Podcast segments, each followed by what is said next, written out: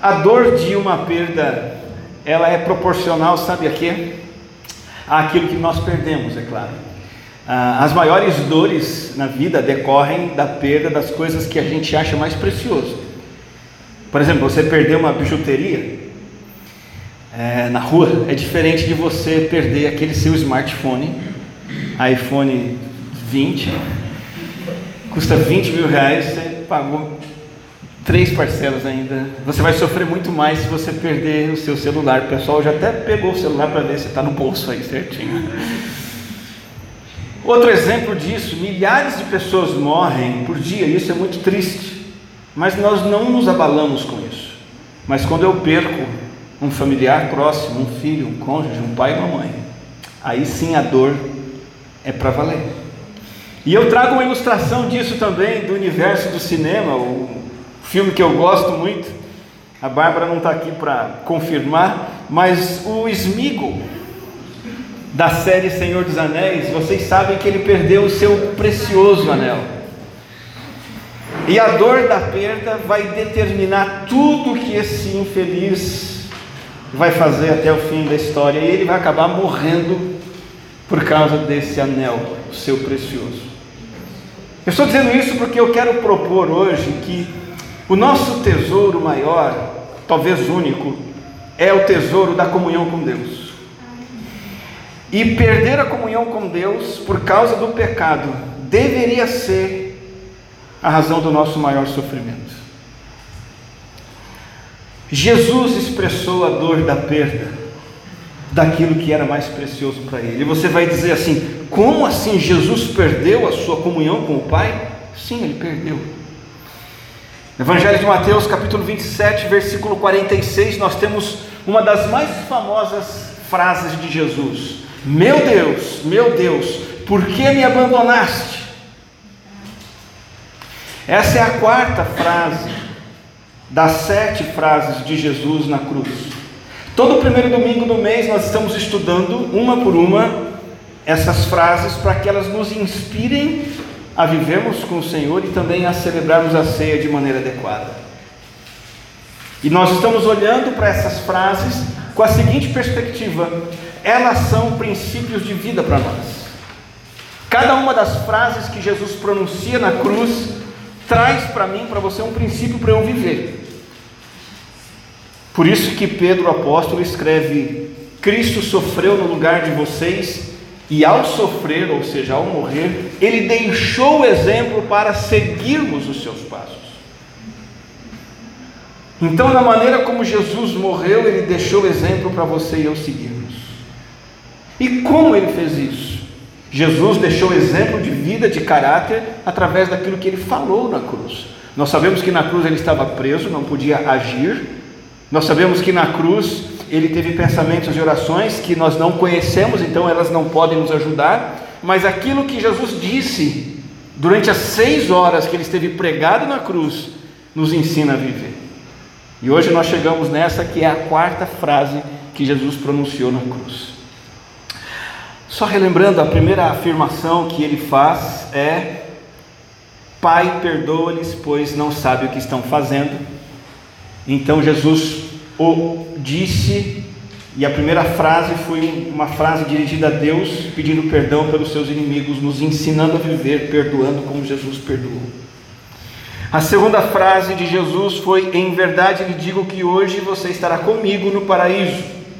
Ela nos ensina a viver alcançando o perdido, porque ali com Jesus tinha um criminoso crucificado que na última hora clamou por salvação. E Jesus morreu entregando a verdade de salvação para aquele homem. Jesus morreu alcançando o perdido e nós devemos viver alcançando os perdidos, nos aproximando deles, nos importando com eles, dialogando com eles e apoiando-os e entregando a eles a mensagem da salvação. A terceira frase de Jesus na cruz foi explicada para nós uh, e é a de João 19, 25 a 27, que diz: Aí está o seu filho, aí está a sua mãe. E nós aprendemos aqui o cuidar de Jesus, mesmo ele mesmo precisando de cuidados. Jesus, ao morrer, nos ensina a viver atendendo e suprindo a necessidade dos outros. a ter amor altruísta que coloca a necessidade dos outros, no caso da sua própria mãe, acima da própria necessidade que ele estava tendo ali, ele se preocupou com quem estava vivo. E então nós chegamos agora para viver como Jesus viveu, olhando para esta afirmação. O que ela significa? Nós já temos uma ideia, significa a perda de algo precioso. E essa vai ser a nossa ênfase hoje. Mas o que ela nos ensina? O que aprender com isso? O ponto é o seguinte: Jesus morreu aqui, nesse momento, demonstrando a seriedade do pecado. Ainda que Jesus não tivesse cometido pecado algum, ele está mostrando o quanto o pecado é a maior desgraça da minha vida e da sua vida. Jesus morreu sentindo em seus ombros o peso das consequências maléficas do pecado de todos nós, porque ele morreu experimentando o abandono e o desespero, e esse abandono e esse desespero são o efeito do derramamento da ira divina sobre ele como o portador oficial do pecado. Por isso, Jesus nos ensina a viver perdoando, a viver cuidando, a viver alcançando, mas Jesus também nos ensina a viver agonizando. Eu quero deixar essa palavra com você hoje. Jesus agonizou. O brado de Jesus foi um brado de agonia. E aqui ele dá mais um exemplo para seguirmos os seus passos, a viver dessa forma, uma compreensão correta da seriedade do pecado, da gravidade do pecado do perigo que o pecado é, da ameaça que ele representa e do mal que ele faz. E eu quero explorar alguns pontos sobre esse abandono que Jesus sofreu, e ao, ao olhar para esses pontos, nós nos aprofundamos na prática é, de como nós podemos vivenciar isso hoje. O primeiro ponto que eu destaco é a questão do significado do abandono. A palavra abandonaste é uma das palavras mais dolorosas que uma pessoa pode usar para falar de si mesma. Jesus está dizendo, Pai, porque eu estou aqui sozinho, desolado. O clamor que Jesus faz, em outras palavras, é o seguinte: Meu Deus, meu Deus, Tu és o meu Deus, Tu não deixaste de ser o meu Deus, mas eu tenho tido contigo uma comunhão eterna, eu tenho tido uma experiência de comunhão sem interrupção, e agora por que o Senhor está me desertando? dois mil anos antes de Jesus dar esse brado no Monte do Calvário, para ali ser crucificado pelos nossos pecados, Deus pediu a Abraão, primeiro pai da nação de Israel, que sacrificasse o seu filho Isaque no Monte Moriá. E quando Abraão ergueu a faca para sacrificar o seu filho, o alto, a voz celestial não se calou.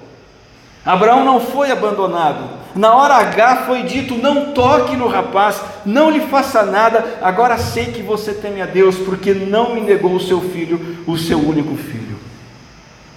Entretanto, no Calvário, a voz celestial silenciou-se. O Filho de Deus, a quem celebramos e cantamos nessa noite, o motivo de deleite do Pai, ele foi sim abandonado até a morte. Um silêncio horroroso doloroso e assustador. Abraão e Isaac não foram abandonados, mas Jesus foi, e o céu se calou. Então, tendo em mente a realidade da comunhão doce, profunda e eterna do filho com o pai, então o abandono tem esse significado assustador. O pecado, o meu e o seu pecado, levaram o filho à mais devastadora realidade do universo e a pior realidade do universo é a separação de Deus. O segundo ponto que eu destaco nesta frase de Jesus é o motivo deste abandono, o motivo desse desamparo. E o motivo já está claro, ah, ele foi abandonado porque o abandono é o grande malefício que o pecado nos traz. O pecado nos separa de Deus, e você pode estar aí se perguntando por quê? Por que essa história de pecado separar de Deus? Como assim? Deus não é Deus, Deus não é bom, por que, que ele tem que se separar de nós? Por que, que ele tem que nos separar dele? Veja, Deus é tão santo que ele sequer pode ver o pecado. O profeta Abacuque disse isso: Teus olhos são tão puros que não suportam ver o mal. E é por isso que o pecado nos exclui da comunhão com Deus. E todo o pecado estava no Cristo crucificado, por isso o Pai virou as costas para ele, e esse foi o motivo do abandono. E mais grave ainda, o pecado nos torna merecedores da ira de Deus e da punição de Deus. Não só o abandono e uma entrega ao nada, mas um abandono que traz consigo a aplicação de castigo. Romanos diz o seguinte: a ira de Deus é revelada dos céus contra toda a impiedade e injustiça dos homens. Esse é o nosso Deus. Quer você queira, quer não, esse é o Deus das Escrituras. O Deus que pregamos aqui, o Deus que seguimos, um Deus que derrama sua ira contra o nosso pecado. O nosso Deus é o Deus de Efésios 2:3, onde declara que nós somos por natureza merecedores da ira.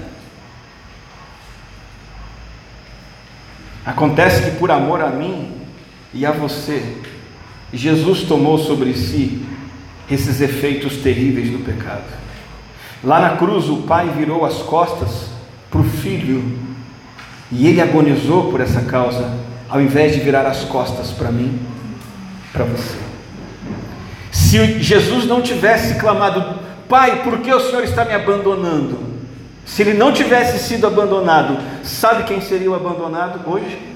Você e eu. Jesus sentiu profundamente o abandono do Pai, resultado da ira de Deus sendo derramada sobre ele como nosso substituto, o portador do nosso pecado. As Escrituras dizem que Deus apresentou Jesus como sacrifício pelo pecado, com o sangue que ele derramou mostrando assim a sua justiça em favor dos que creem. Romanos 3, 25. Sabe o que significa isso? Significa que Jesus satisfez completamente a justiça de Deus, aquilo que Deus exige como castigo pelo nosso pecado. E Ele fez isso por mim e por você. E é impressionante imaginar que nada nem ninguém poderia separar o pai do filho. Nenhum ser humano conseguiria fazer isso. Nenhuma criatura do universo poderia separar o Pai do Filho Jesus Cristo. Nenhum anjo poderia separar, nenhum demônio, nem Satanás. Mas o pecado foi a razão pela qual essa separação aconteceu. Aquele que estava no Pai e o Pai estava nele. Aquele que era um com o Pai e o Pai era um com ele aquele que desfrutava de comunhão perfeita, eterna, sem interrupção na Trindade, ali na cruz, ele foi abandonado, porque estava levando o pecado, e o pecado causa separação, e o pecado causa abandono. Próximo ponto que eu quero destacar acerca do abandono é a dor do abandono. Nós vimos o significado e o motivo. E agora vamos ver a dor. Eu quero que você entenda uma coisa muito importante aqui. Quando Cristo levou o nosso pecado na cruz, ele atingiu o auge do sofrimento. Nós sabemos disso.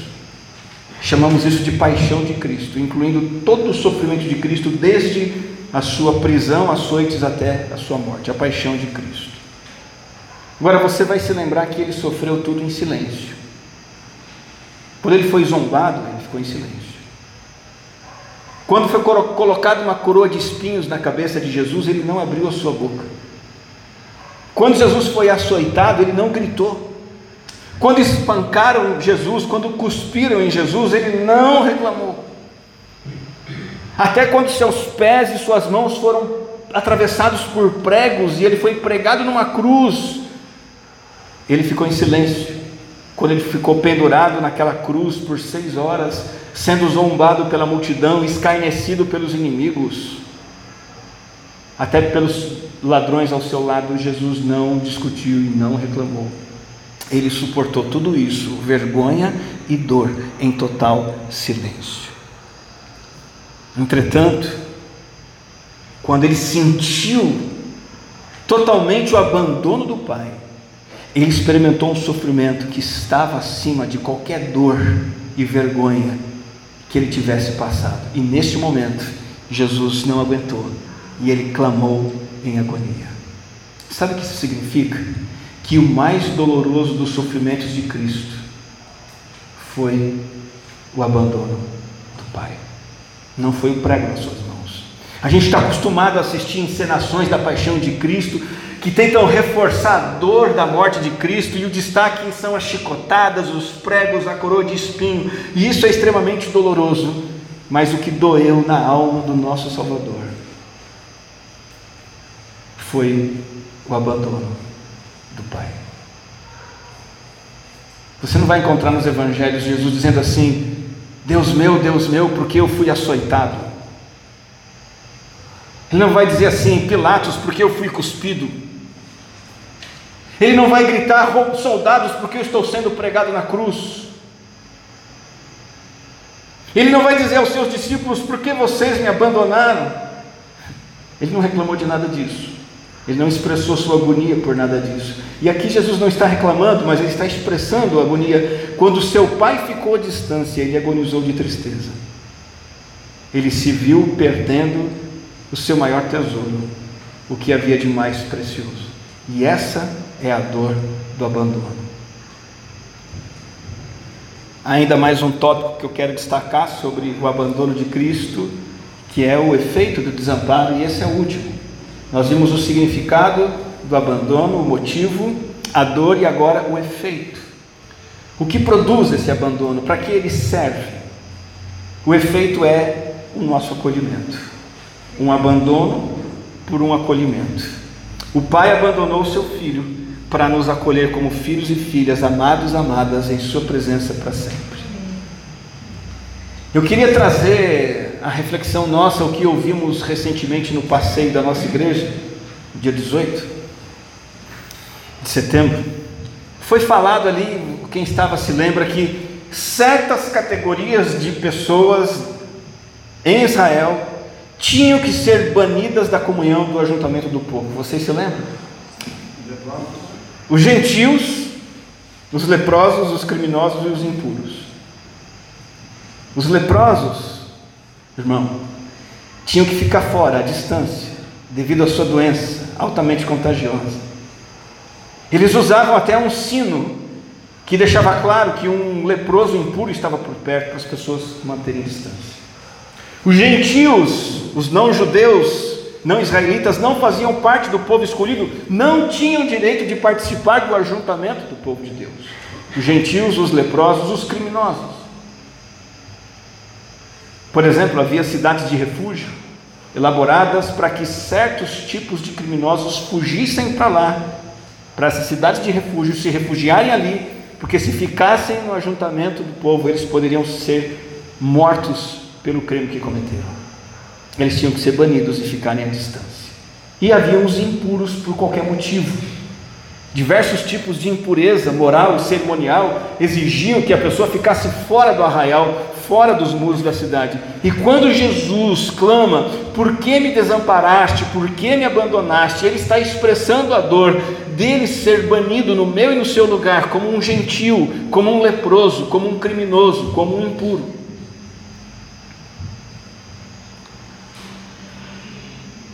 Ele sofreu esse banimento no meu e no seu lugar, de modo que ao crer nele, esse é o efeito da nossa vida.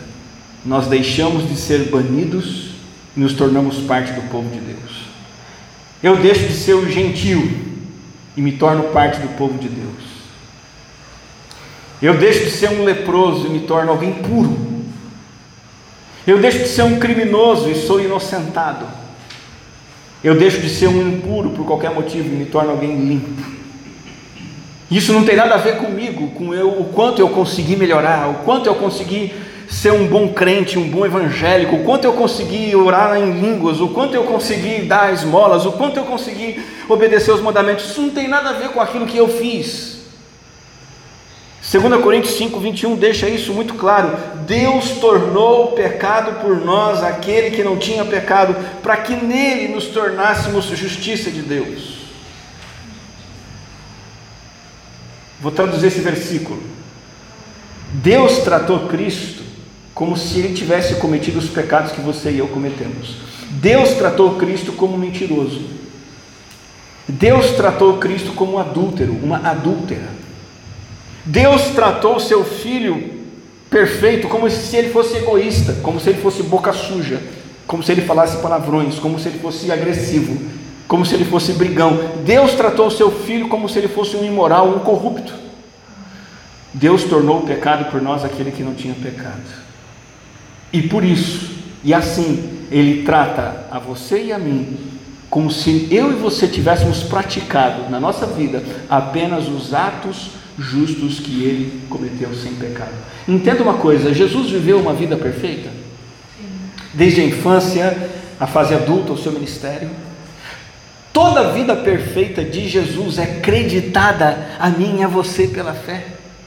É como se eu tivesse vivido exatamente do jeito que Jesus viveu.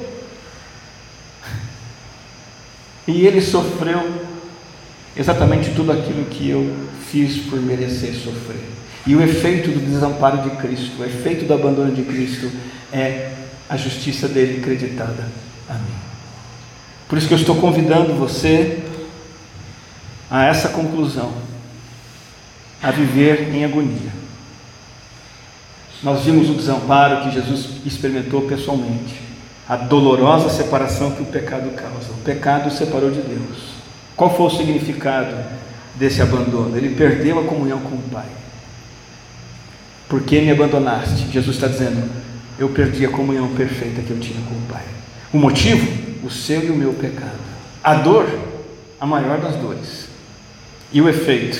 Nós sermos acolhidos como filhos de Deus. Mas a ideia central disso tudo, e, e o que eu torço e oro para que fique no seu coração hoje é o seguinte: entenda as implicações do pecado. Ele te afasta de Deus ainda que você seja salvo em Cristo Jesus. Ele interfere na sua comunhão com Deus. Ele enfraquece sua comunhão com Deus e essa é a pior das dores. E nós temos que viver com essa realidade sempre em mente. O que é que eu faço então? Três coisas. Primeiro, simplesmente agradeça. Estou falando de gratidão permanente. Estou falando de gratidão como um estilo de vida, um espírito, um estado de alma que você deve abraçar. Por que gratidão? Porque Salmo 50, 23 diz que a gratidão é o sacrifício que de fato me honra. Gratidão por Cristo ter sido abandonado no meu lugar, ser tratado como eu deveria ser tratado e porque eu posso ser tratado como ele merece. Sou tratado como um santo e justo, nada vai me separar deste amor. Não há como dizer outra coisa senão Deus, obrigado, louvado seja o teu nome, eu te agradeço. Agradeça, agradeça, seja grato, seja grato. Segundo, diante dessas palavras de Jesus, eu não tenho escolha, eu preciso fazer da comunhão com Deus o meu maior tesouro. Salmo 16, 2 diz: Ao Senhor declaro, Tu és o meu Senhor, não tenho bem nenhum além de Ti.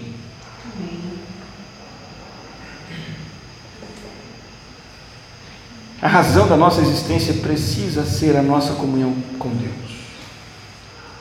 O alvo que nós buscamos na vida precisa ser a comunhão com Deus.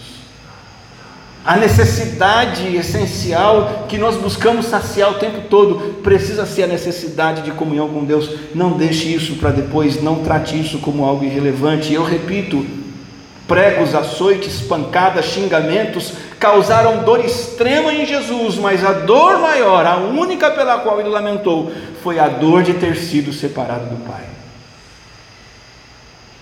Eu tenho que perguntar para mim, para você, como é que eu lido com as coisas que trazem dor para mim. Porque quando a dor chegar, e ela chega, e quanto mais o tempo passa, mais dor chega. Lute contra essas dores com essa poderosa arma. tesouro da minha alma não é uma saúde perfeita. Posso perder.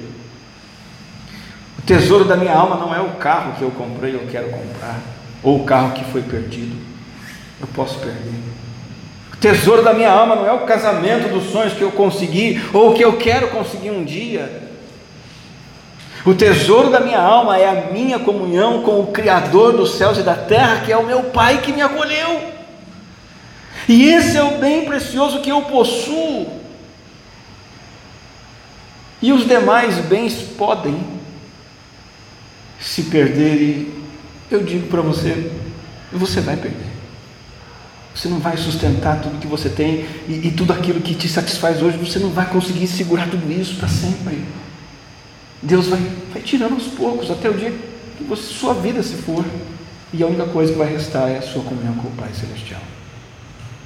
Faça da comunhão com Deus o seu maior tesouro. Ele é o meu Senhor e eu não tenho bem nenhum além dele.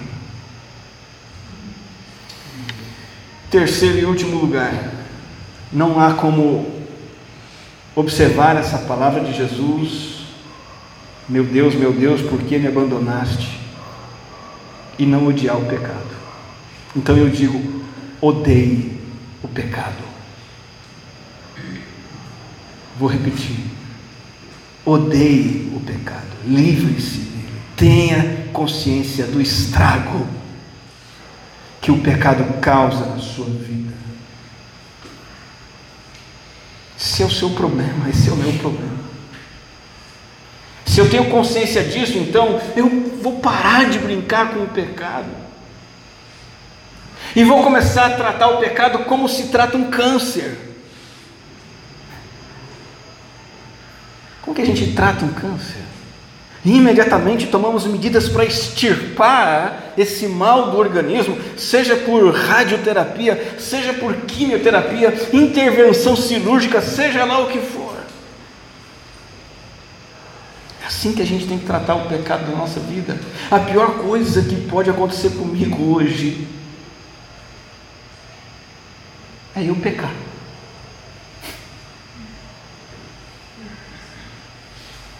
A pior coisa que pode acontecer comigo hoje não é o presidente escolhido ser outro, a, a, a, diferente daquele que eu queria.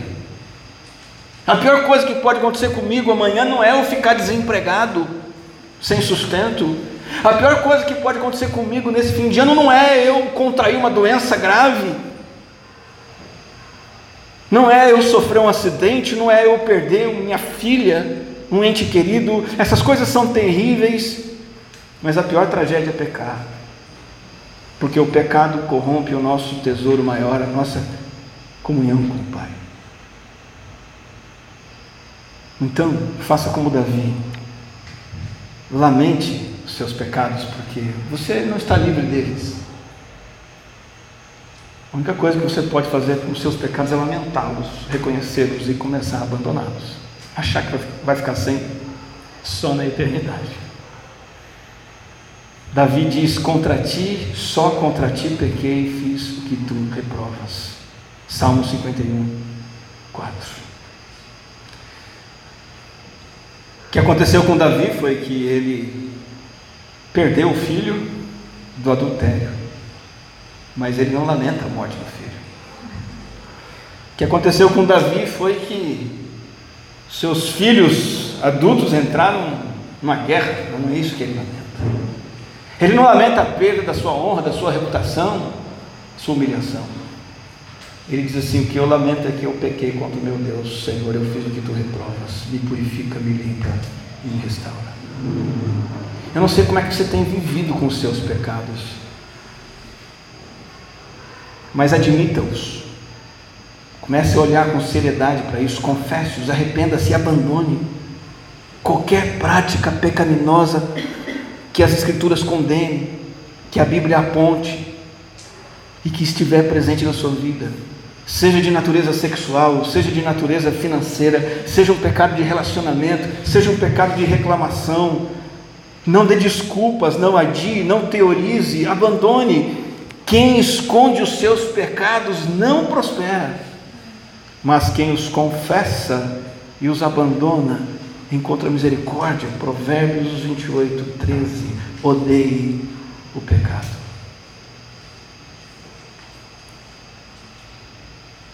Aproxime-se constantemente de Deus pela palavra, porque é a palavra que vai santificar você da prática do pecado. João 17, 17 diz: santifica-os, é um pedido de Jesus, é uma oração de Jesus por você, e ele pediu isso. Pai, santifica-os na verdade, e a tua palavra é a verdade. Jesus sabia que a Bíblia, a palavra, nos fortalece na nossa comunhão com Deus, e a comunhão com Deus espanta o pecado. Então ele orou por isso.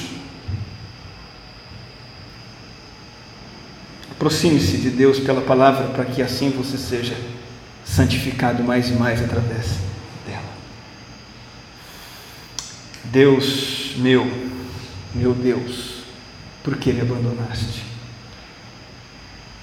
Eu termino dizendo que Jesus morreu agonizando por causa do malefício do pecado. Ele foi separado do Pai, do Pai. Lembra que a dor da perda é proporcional ao valor daquilo que foi perdido. O valor máximo para Jesus era a sua comunhão com Deus. Ele agonizou esse desamparo por mim e por você. Vamos seguir os passos de Jesus. Vamos agonizar pelo nosso pecado. Cada dia confessá-lo, fugir dele, conversar sobre ele com quem pode nos ajudar. Confessá-los ao Senhor, fazer o que estiver ao nosso alcance para abandoná-los, até o dia em que definitivamente estaremos libertos desse grande mal, lá na glória celestial. Agonize, agonize, agonize.